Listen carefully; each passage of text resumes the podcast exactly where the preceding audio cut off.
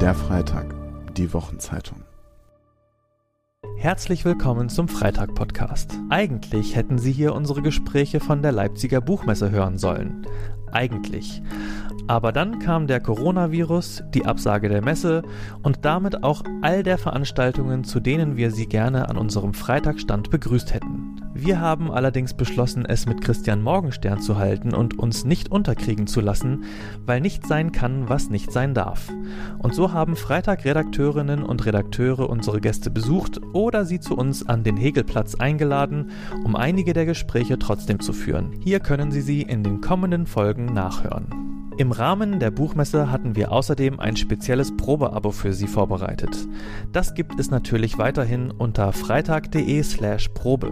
Den Link dazu finden Sie in den Show Notes. Wenn Sie keines unserer Gespräche mehr verpassen wollen, können Sie unseren Podcast auch bei Apple Podcasts, Spotify und allen anderen Podcatchern abonnieren. Und jetzt viel Spaß mit unseren Buchmessegesprächen.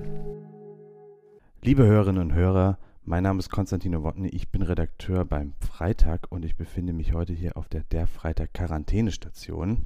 ähm, das Gespräch, was hier stattfindet, hätte eigentlich woanders stattfinden sollen. Jetzt sind wir in einem Büro in der Redaktion des Freitag am Hegelplatz. Es ist ein leeres Büro. Es, wird, es ist ein Büro, was umgebaut wird und deswegen kann es sein, dass es hier ein kleines bisschen Halt drin, aber es soll uns nicht stören.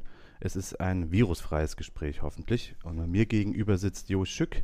Äh, Sie, liebe Hörerinnen und Hörer, können Jo Stück nicht sehen, aber ich kann ihn sehen. Bitte schließen Sie die Augen und imaginieren Sie einen gut aussehenden äh, Mann im jungen Alter, der Ihnen womöglich, wenn Sie ihn sehen könnten, wenn Sie ihn sehen könnten, bekannt vorkäme. Wenn er Ihnen bekannt vorkommt, dann liegt das daran, dass Sie ihn schon mal vielleicht im Fernsehen gesehen haben. Jo Stück ist seit vielen Jahren Journalist und vielleicht am ehesten bekannt dafür, dass er seit 2014 das ZDF-Magazin Aspekte moderiert, mehrfach preisgekrönt und jetzt hat er sich auch ein bisschen aus dem Fernsehen herausgewagt und ein Buch geschrieben. Das Buch heißt Nackt im Hotel, es liegt hier vor mir. Das hat den Herrn Schück auch hinten drauf. Und äh, der Subtitel des Buches heißt Wie Freundschaft der Liebe den Rang abläuft. Ohne dass ich jetzt gleich ganz diese These nacherzähle, die ja schon sehr aufregend ist, wie ich finde, frage ich dich einfach mal, Jo, ab wann ist man befreundet?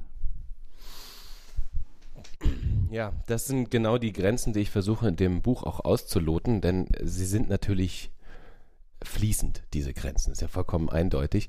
Äh, also der Übergang vom Ich kenne jemanden, dann ist es mein Bekannter, mein guter Bekannter, mein Freund, mein guter Freund, mein bester Freund, das fließt natürlich ineinander über. Das Interessante finde ich, das ist mir das ist eigentlich relativ einleuchtend, aber es ist mir bei der Recherche so, so wie von den Schuppen von den Augen gefallen, dass man diese, man, man romantisiert das so sehr gerne, so eine Freundschaft, ne? Und wenn man sich mal überlegt, wie entsteht so eine Freundschaft, nämlich durch den total schnöden, fast schon blöden, fast dummen Zufall, so entsteht eine Freundschaft. Man kann nur mit jemandem befreundet sein, wenn man ihm aus Versehen zufällig irgendwo begegnet. Das klingt so trivial, aber das ist es. Und das ist völlig unromantisch. Das, das stimmt. Das äh, geht aus deinem Buch auch mehrfach hervor, dass man häufig mit den Leuten befreundet ist, mit denen man irgendwie einfach geografische Nähe teilt. Das ist ja auch soziologisch einer, einigermaßen nachgewiesen. Trotzdem gibt es ja Möglichkeiten, eine Freundschaft auch künstlich zu erzwingen. Du hast das ausprobiert mit einem ebenso bekannten TV-Moderator. Willst du dazu kurz was erzählen? Max Mohr. Genau. Max Mohr. Ich dachte gerade, was hat denn der Tobi Schlegel damit zu tun? Wir haben es doch gar nicht erzwungen. Wir sind doch ganz genuin und natürlich Freunde geworden. Max Mohr und ich saßen tatsächlich in einer ähnlichen Situation wie wir beide jetzt uns gegenüber in einem Podcast-Studio. Und ähm, die Idee dieses Podcasts ist es, es ist unmoderiert, dass man sich gegenseitig Fragen stellt. Und ähm, die Fragen werden von ganz oberflächlich bis immer tiefsinniger. Und das ist auch ein äh, mehrfach ausprobiertes Experiment aus der Sozialpsychologie ähm, wenn man sich immer weiter intensivere und tiefgründige Fragen stellt und auch ehrlich beantwortet, dann ist die Chance wahnsinnig hoch, dass man feststellt, man passt zusammen oder man passt nicht zusammen. In, in, in äh, Amerika in der, hat eine Journalistin der New York Times das gemacht und hat ihren Gesprächspartner später geheiratet, weil sie sich angeblich so nah gekommen sind. Und tatsächlich Max Mohr und ich, der TTT-Mann und der Aspekte-Mann, wir saßen zusammen im Studio und haben danach gesagt, Freunde seien ja aber auf jeden Fall. Also ja. ja, weil wir so eine große Ähnlichkeit festgestellt haben und Ähnlichkeit ist der, der zweite Faktor einer Freundschaft, erst Zufall, dann Ähnlichkeit, ähm, dass wir gemerkt haben, ja, hätten wir jetzt mehr Zeit, wären wir wahrscheinlich schon längst enge Freunde geworden. Und so haben wir nur festgestellt, alle, alle Grundvoraussetzungen sind da. Jetzt müssten wir natürlich in Medias Res gehen, um noch enger zu werden. Nun ist dieses äh, soziale Experiment, wie du schon gesagt hast, mit dem Fragen stellen, also fremde Leute gegenübersetzen, die sich mehr oder weniger intime Fragen stellen und so so ein bisschen diesen Annäherungsprozess beschleunigen und vielleicht auch ein paar Hürden überspringen. Der ist ja auch durchaus dazu geeignet, dass man sich eben ineinander verliebt. Nun sagst du aber in deinem Buch, dass Freundschaft der Liebe den Rang abläuft, dass sie gewissermaßen, also du plädierst dafür, dass die Freundschaft einen höheren Stellenwert in der Gesellschaft einnimmt. Das ist ja, finde ich, einigermaßen unerhört zu behaupten, weil ähm, das stört wahrscheinlich viele Leute, die sich äh, an dieses durchaus prävalente romantische Ideal halten, dass der Partner eben doch das Wichtigste sein soll. Ähm, und du schreibst ja an einer Stelle, ich zitiere mal kurz, es ist aber so viel wahrscheinlicher, ein Leben lang mit guten Freunden zu verbringen, als ein Leben lang ausschließlich mit der großen Liebe. Und auch diese einleitende Geschichte, die hier drin steht, beschreibt genau das. Also ein junges Paar und die unterhalten sich darüber, wie man mit seinen Freunden umgeht und die Frau sagt, ja, wenn mir jemand auf die Nerven geht, dann lösche ich seine Nummer und schneide den Kontakt ab und äh, der Mann denkt sich dann, hoffentlich trifft das nicht mich eines Tages und es trifft ihn eines Tages und wer ihm dann aus der Patsche hilft, ist eben der gute Freund. Nun finde ich ja aber, das ist doch der eigentliche Skandal, dass die Liebe so unzuverlässig ist oder vielleicht geworden ist. Und jetzt für die Freundschaft zu plädieren, ist doch eine Kapitula Kapitulation vor den Zuständen, um das mal zugespitzt zu formulieren. Ja, das äh, äh wunderbar formuliert, aber es ist natürlich falsch, denn äh, wir hätten, eigentlich haben wir vorher schon kapituliert. Wir haben vorher vor der Freundschaft kapituliert und haben uns irgendwie als Gesellschaft vor 200, 300 Jahren irgendwie gesagt, romantische Liebe wird auf den Thron gehoben und wir richten unsere komplette Gesellschaft danach aus. Das heißt, äh, das hat viel mit Kirche zu tun, das hat aber auch viel mit Staat zu tun, dass die, die monogame Ehe und die Mama, Papa, Kind, Kernfamilie auf diesen Sockel gehoben wurde, wurde. Und wir wissen ja nun schon lange, das ist jetzt nicht eine Idee von Jo Schück, dass, dass die Monogamie ähm, sagen wir mal, mindestens brüchig ist, dass äh, eben Liebesbeziehungen in der Regel nicht darauf ausgelegt sind, für immer zu halten. Aber das wird immer noch suggeriert, das wird durch Filme suggeriert, durch die Popkultur, das wird auch immer noch von Kirchen gefordert, dass man bitte verheiratet ist für alle Zeiten. Ich habe, ich möchte es ganz klar sagen, ich habe überhaupt nichts dagegen, dass Menschen für immer zusammen sind. Ich selber bin in einer monogamen Liebesbeziehung mit Kindern und ich finde sie toll. Und ich hoffe, dass sie so lange wie möglich hält. Aber statistisch gesehen könnte es sein, dass mir da das Schicksal noch einen Strick draus dreht. Möchte ich mal so ganz vorsichtig sagen. Äh, während hingegen freundschaftliche Netzwerke, und ich behaupte nicht, dass jede Freundschaft für immer hält, sondern freundschaftliche Netzwerke insgesamt eine Nachhaltigkeit und eine Stabilität mit sich bringen, die, ähm, die eine, eine, Liebesbeziehung überhaupt nicht, vor, vor, in der Liebesbeziehung überhaupt nicht vorstellbar ist. Gerade auch gesellschaftlich gesehen. Weil das ist interessant, dass du von Netzwerken sprichst. Also es geht auch ein bisschen darum, die Last und die Risiken zu verteilen eben auf ein, auf ein Netzwerk von Leuten, sodass man eben nicht sich abhängig macht von einer Person und dann am Boden zerstört ist, wenn es heißt, es klappt nicht mehr, sondern man hat dann eben noch ein Unterstützungsnetzwerk. Genau, also ich glaube, das ist, versuche ich in dem Buch deutlich zu machen. Also mir geht es zum einen um diese pathosbeladene Sandkastenbeziehung an Freundschaft und das ist ja auch wahnsinnig toll, sich immer wieder neue Geschichten darüber zu erzählen. Aber das Buch entwickelt sich immer weiter zu so einer jetzt bin ich Journalist und nicht Soziologe, aber ich, hab, ich sehe da eine gewisse gesellschaftliche Sprengkraft auch drin in dem Thema. Denn ich glaube, wenn wir die Freundschaft auf der gesellschaftlichen Prioritätenliste ganz nach oben setzen, was wir sollten, meiner Meinung nach, dann reden wir natürlich auch über äh, Netzwerke im Sinne von Solidarität. Also gerade in solchen Krisenzeiten, die wir jetzt auch äh, mit Corona zum Beispiel er erleben, da spielt Solidarität eine wahnsinnig große Rolle. Und ich glaube, äh, diese Netzwerke, von denen wir gerade gesprochen haben, die bringen eben genau das Netz. Wenn es mal dumm läuft, kann ich mich daran festhalten. Selbst wenn mal einer von den Knoten dieses Netzes sich löst, also eine Freundschaft vielleicht zu Ende geht, was ja passiert kann, dann ist das Netz immer noch da. Während bei der Liebesbeziehung reißt der Faden und im, im schlimmsten Fall falle ich einfach ins Bodenlose. Ich möchte dann trotzdem nochmal versuchen, etwas aufzuwerfen, was ich für einen kleinen, vielleicht minimalen Widerspruch in deinem, in deinem Buch halte. Freundschaft ist immer voller Widersprüche. Also ich habe dieses Eingangsplädoyer gelesen, was ich auch sehr einleuchtend finde. Also der Leser kann sich dann darauf gefasst machen, was als nächstes kommt. Also der, der Liebe wird so ein bisschen anheimgedichtet, dass sie äh, doch brüchiger ist, als man das äh, gerne gern haben möchte. Und die Freundschaft ist flexibel, aber gleichzeitig stabil.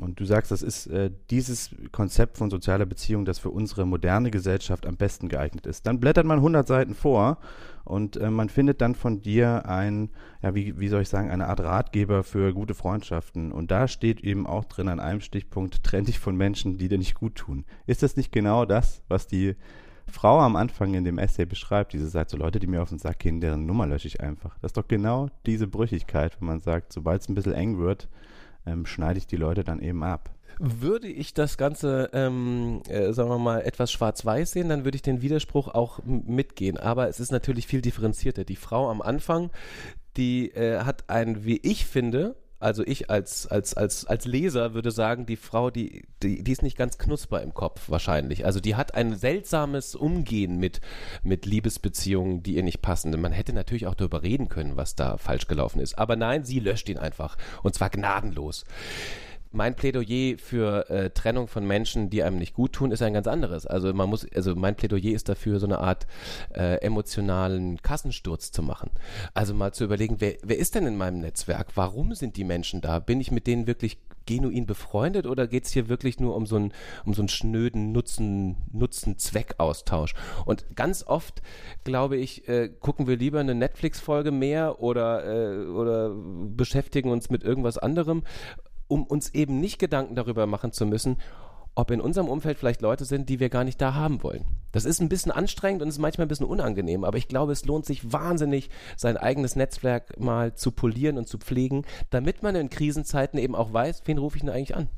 Bei wem leihe ich mir eigentlich Geld, wenn alle meine Lesungen abgesagt werden wegen Corona? Das ist doch gut zu wissen vorher.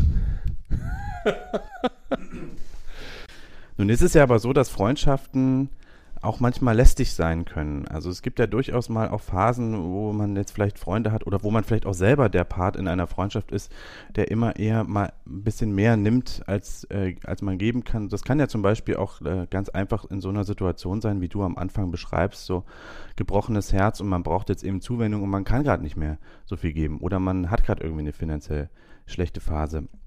Wann ist denn dann der Zeitpunkt gekommen, wo man sagt, so, okay, das ist jetzt äh, das, was äh, jetzt gemeinhin vielleicht eine toxische Beziehung genannt wird, der nimmt immer mehr die ganze Zeit, als das er gibt? Oder ähm, nein, das ist ein Freund von mir, bei dem bleibe ich, auch wenn es dem mal schlecht geht und auch wenn die schlechte Phase mal länger dauert. Du hast am Ende dann eine sehr, sehr schöne Geschichte, die Berlin-Geschichte, die genau das so ein bisschen zum Thema hat. Ähm, also ich glaube, eine Freundschaft, ein wesentliches Merkmal von einer wirklich engen und, und wenn man so will, wahren Freundschaft ist äh, bedingungslose Großzügigkeit. Und du sprichst es an, da steckt wieder ein Widerspruch, eine, eine Paradoxie äh, drin, denn es kann ja nicht sein, dass eine Beziehung, äh, die soll ja auch auf Augenhöhe stattfinden, dass wenn einer immer nur gibt und der andere immer nur nimmt, dann stimmt ja irgendwas nicht. Aber wenn man gleichzeitig das ernst nimmt, bedingungslose Großzügigkeit, dann muss das ein möglicher Fall sein. Das heißt, äh, wenn mein Freund immer wieder von mir Geld, Zigaretten, Alkohol, äh, Emotionen haben will und ich aber nichts von ihm kriege, dann würde ich mir Gedanken machen. Auf der einen Seite. Auf der anderen Seite bedingungslose Großzügigkeit heißt, ich will nie was zurückhaben. Ich habe das so gelöst, beziehungsweise nicht ich, sondern ich habe äh, in der Philosophie danach gesucht, wie man diesen Widerspruch auflösen kann. Und es gibt äh, den Begriff der doppelten Asymmetrie. Ja. Das ist ähm, ich versuche es mal so, also wenn einer immer nur gibt, der andere immer nur nimmt, ist das eigentlich doof für eine Freundschaft. Wenn aber beide theoretisch in der Lage sein könnten, immer nur zu nehmen, dann sind sie ja doppelt asymmetrisch, also zweimal nicht auf Augenhöhe. Und das wiederum hebt die, die, die erste Asymmetrie wieder auf. Das ist jetzt ein bisschen nerdig, aber ich fand das sehr einleuchtend und so ist es im Idealfall auch, denn man muss ja auch mal sagen, ganz praktisch ist es in den meisten Freundschaften nicht so, dass einer sich eine Million Euro leiht und der andere eine Million Euro gibt. Man will nur das Gefühl haben, dass man im Zweifel, wenn man gestrandet ist in Nizza an der Autobahnraststätte und gerade verlassen wurde von der Frau seines angeblichen Lebens, dann möchte man wissen, wen man anrufen kann. Ob man das wirklich in der Praxis dann tut, ist eine ganz andere Sache. Aber wie kann man sich denn selbst dieser, diesem hypothetischen Fall dann so sicher sein? Ich meine, bei Freundschaft ist ja im Gegensatz zur Liebe das so, dass da ganz viel eher, würde ich mal sagen, unausgesprochen passiert. Man setzt sich nicht hin wie im Kindergarten und sagt, können wir Freunde sein. Man setzt sich nicht hin, genauso wie du es im Buch sagst. Man macht mit seinen Freunden auch nicht Schluss. Das machen Kinder, die sagen, du bist jetzt nicht mehr mein Freund. Aber gemeinhin wächst so eine Freundschaft organisch und irgendwann ist das unausgesprochen klar, dass man eben recht gut befreundet ist. Aber das äh, bedeutet ja auch, ich bin jetzt meinetwegen in einer Krisensituation und ich überlege, wen ich anrufen kann. Und ich war in so einer Situation noch nie. Und meine Freunde wissen das auch nicht. Die, also die haben mich auch noch nie in so einer Situation erlebt. Ich muss mich aber trotzdem doch an irgendwas orientieren, um zu wissen, wer ist denn jetzt die richtige Person dafür.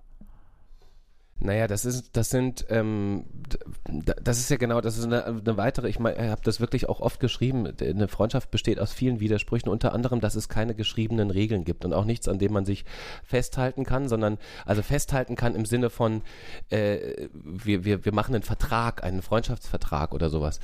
Ähm, das wissen wir alle selber, dass wir mit einer großen Ähnlichkeit, das bedeutet, wir haben ein, ein ähnliches Mindset, eine ähnliche Basis. Äh, das heißt, ähm, der eine kann zwar in der CDU sein und der andere in der FDP, die beiden können aber trotzdem befreundet sein. Ich versuche es jetzt mal ganz platt auszudrücken. Wenn aber einer äh, Neonazi ist und der andere eher äh, linksradikal, dann werden die mutmaßlich nicht zusammenkommen. Das heißt, eine Freundschaft basiert immer auf einem ähnlichen Status, sowohl soziologisch gesehen, als auch ökonomisch gesehen, als auch von, von zum Beispiel politischen Überzeugungen gesehen. Daran, das sind so, so äh, Koeffizienten, äh, die irgendwie da sein müssen, damit eine Freundschaft überhaupt passieren kann. Und ich glaube, ähm, der Rest spielt sich wirklich in einer unausgesprochenen, ähm, in einer unausgesprochenen, äh, fast schon eine Art Freundschaftsbekundung, Liebesbekundung dem anderen gegenüber, gegenüber ab. Und das ist ja das Faszinierende an dieser Freundschaft, dass sie so wahnsinnig viel Stabilität und Halt bieten kann und gleichzeitig durch diese Regellosigkeit auch ein wahnsinnig hohes Maß an Freiheit bietet. Und das ist auch der Grund, warum ich glaube, dass diese Beziehungsform so wunderbar auf unsere Gesellschaftsform gerade passt. Denn die ist flexibel, die ist dynamisch, die Welt dreht sich immer schneller. Und es gibt keine andere Beziehungsform, die da so wunderbar reinpassen würde. Und vor allem nicht, wenn ich deine Kapitel über die Familie verstehe. Die Familie passt da so mit am schlechtesten rein. Verstehe ich dich da richtig? Also du sagst, die Liebe hat Schwierigkeiten, so ein bisschen mit diesen Widersprüchen zurechtzukommen, flexibel, gleichzeitig stabil sein, hohe Erwartungshaltung und immer wieder neu überrascht werden. Gleichzeitig soll der Partner aber irgendwie das Gleiche sein.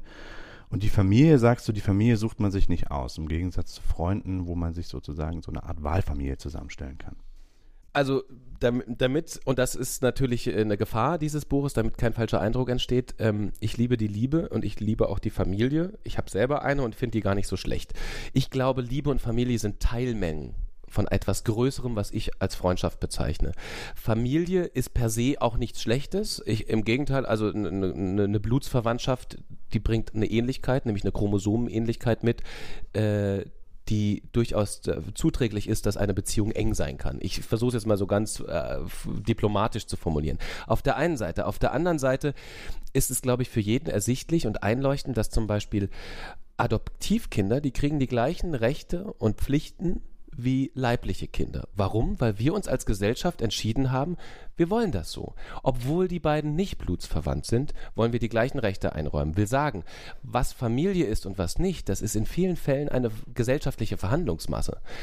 Und wenn wir uns dafür entscheiden, zum Beispiel Adoptivkindern die gleichen Rechte zu geben, dann könnten wir uns natürlich auch entscheiden, äh, einem, einer Patchwork-Familie die gleichen Rechte zu geben oder einem Freundschaftspaar die gleichen Rechte zu geben, wie zum Beispiel Ehepaaren.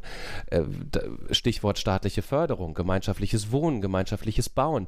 Über all diese Sachen, und das ist mein Plädoyer, sollten wir uns, glaube ich, noch mehr Gedanken machen, denn es wird in Zukunft immer mehr so sein, sagt das Statistische Bundesamt, das ist nicht meine Idee, dass immer mehr Single-Haushalte entstehen. Wir haben jetzt schon in Großstädten ungefähr 50 Prozent Single-Haushalte. Es wird in Zukunft mehr werden. Das heißt, das, was wir früher hatten, dass Mama, Papa, Kind, Oma, Enkel, Neffen alle in einem Haus wohnen, das haben wir ja schon lange nicht mehr.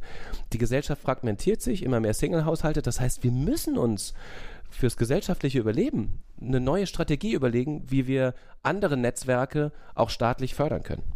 Jetzt bewegen wir uns schon wirklich rasend schnell äh, vorne, voran in dieses Kapitel, wo du auch, wo du auch dann wirklich darüber sprichst, ob ein äh, dass es ja theoretisch zumindest denkbar wäre, wenn es ein Familienministerium gibt, dass es auch ein Freundschaftsministerium geben könnte. Ich versuche mal kurz noch die Stelle rauszufinden. Genau, ich zitiere dich kurz. Ich bin nicht der Meinung, dass wir kurzfristig einen Freundschaftsminister bekommen werden. Überzeugt aber bin ich davon, dass wir eine gesellschaftliche Aufwertung brauchen. Wenn Ehe und Kernfamilie als gesellschaftlicher Stabilitätsanker von der Freundschaft abgelöst werden, wenn unser Staat die Freundschaft also braucht als Stütze, dann muss sie auch gestützt werden das ist, ähm, ich verstehe, was du da sagst und ich finde auch, dass das gewissermaßen wahr ist. Trotzdem äh, stört es mich auf die gleiche Art und Weise, wie mich die äh, Ausführungen über Liebe so ein bisschen stören, weil ich finde, das vergisst, was der eigentliche Skandal ist. Also der eigentliche Skandal ist ja das Fragmentier, das, das Fragmentieren an sich. Das ähm, vorher dagewesene Bande auseinanderfallen und Menschen sehr viel allein sind. Das hat ja auch ein bisschen was mit unserer sich verändernden Arbeitswelt zu tun, glaubst du nicht? Ich glaube tatsächlich natürlich, alles hängt mit allem zusammen, bin ich bei dir. Ich bin nur nicht so sicher, was Henne und Ei ist. Also du äh, zweifelst ja an, also du glaubst ja, dass quasi meine, meine Freundschaftstheorie so eine Art Pflaster für eine kaputte Gesellschaft ist, wenn ich dich richtig verstehe. So verstehe ich dich. So, ich glaube, ich glaube, ich bewerte das gar nicht. Ich, die Fragmentierung der Gesellschaft und das Auseinanderbrechen und der Verlust der Kernfamilie, das bewerte ich erstmal gar nicht. Ich stelle fest. Ich stelle fest, dass es so ist. Und um ehrlich zu sein, wenn ich ähm, so, das ist jetzt eine private, private Studie, äh, in, meinen, in meinen eigenen Freundeskreis gucke und die vielen, vielen Patchwork-Familien sehe und die vielen Menschen, die sich schon mal getrennt haben, mit Kind, ohne Kind und dann wieder in anderen Formen zusammengekommen sind, dann denke ich mir, ja, warum eigentlich nicht? Es gibt gerade neue Studien, die sagen, äh, Kinder von in Patchwork-Familien haben, sind besser vorbereitet auf das, was in, in der Zukunft passieren könnte, weil sie einfach schon verstehen, dass Beziehungen auch flexibel sind und eben genau diese Netzwerke, von denen ich spreche, dass das die Zukunft ist. Und ich würde jetzt mal, wenn ich jetzt doch in die Bewertung gehe, sagen, vielleicht ist das auch gar nicht so schlimm. Also vielleicht, also im Gegenteil glaube ich, dass die Mama Papa Kind Kernfamilie, die irgendwie von der Kirche irgendwann mal erfunden wurde, ähm, dass die überhaupt nicht plausibel ist. Ähm, es gibt Archäologen und Prähistoriker, die äh, aktuell davon ausgehen, dass wir zu Steinzeitzeiten schon nicht in, in, in so, so einem kleinen Familienverband gelebt haben, sondern in einer größeren Horde da haben alle über verschiedene Höhlen hinweg zusammen gewohnt, gelebt, Sex gehabt übrigens auch. Da gab es auch nicht den einen Sexpartner, sondern Sex, so, so, so scheint es zumindest, äh, scheint einfach äh, durch die Reihen gegangen zu sein. Das, da gab es natürlich dann Kinder. Das war eigentlich, eigentlich war das eine moderne Patchwork-Familie, nur halt äh, in der Steinzeit.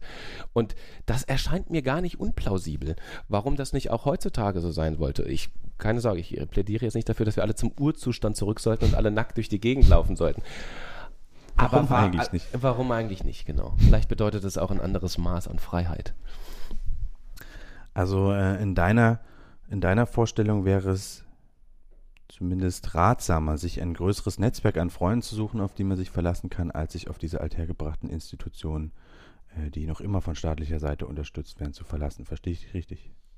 Genau, also ich glaube, ja, im, Im Grunde verstehst du mich. Ich glaube, dass das, das sage ich ja auf der Prioritätenliste ganz oben, Freundschaft, Solidarität und Netzwerke stehen müssen. Und darunter können Spezialformen auch Liebesbeziehungen sein und darunter können auch, äh, kann auch die Familie eingeordnet werden.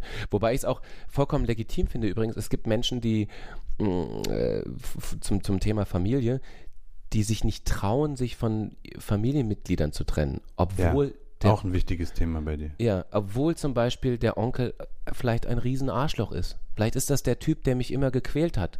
Vielleicht ist es sogar der Typ, der mich äh, sexuell missbraucht hat. Und trotzdem trauen sie sich nicht, äh, sich quasi zu distanzieren, weil es ist ja Familie. Da, da muss man ja zusammenhalten. Ich sage Quatsch. Wenn jemand dir wirklich so schlecht tut oder dir vielleicht sogar Unrecht antut, dann musst du dich, um dein eigenes Seelenheil zu retten, musst du dich von solchen Leuten trennen. Egal, ob das Blutsverwandte oder nicht Blutsverwandte sind. Nun, äh, da, da stimme ich dir vollkommen zu. Nun gibt es ja noch eine Sache, die mich auch interessiert hat. Du hast, wie gesagt, ich habe es vorhin schon mal ganz kurz angesprochen. Am Ende des Buches gibt es eine herzzerreißende äh, Geschichte von Freunden, die für eine Freundin da sind, die im Sterben liegt. Ich will sie es nicht in, in Gänze nacherzählen, man soll das Buch ja auch noch kaufen. Und, ähm, und lesen. Und lesen. ähm, aber da habe ich mir auch gedacht, das ist eine Gruppe von Freunden, die versucht also ihre Ressourcen, ihre Zeitressourcen sich so einzuteilen, dass sie für ihre Freundin bestmöglich da sein können, dass da immer jemand da ist.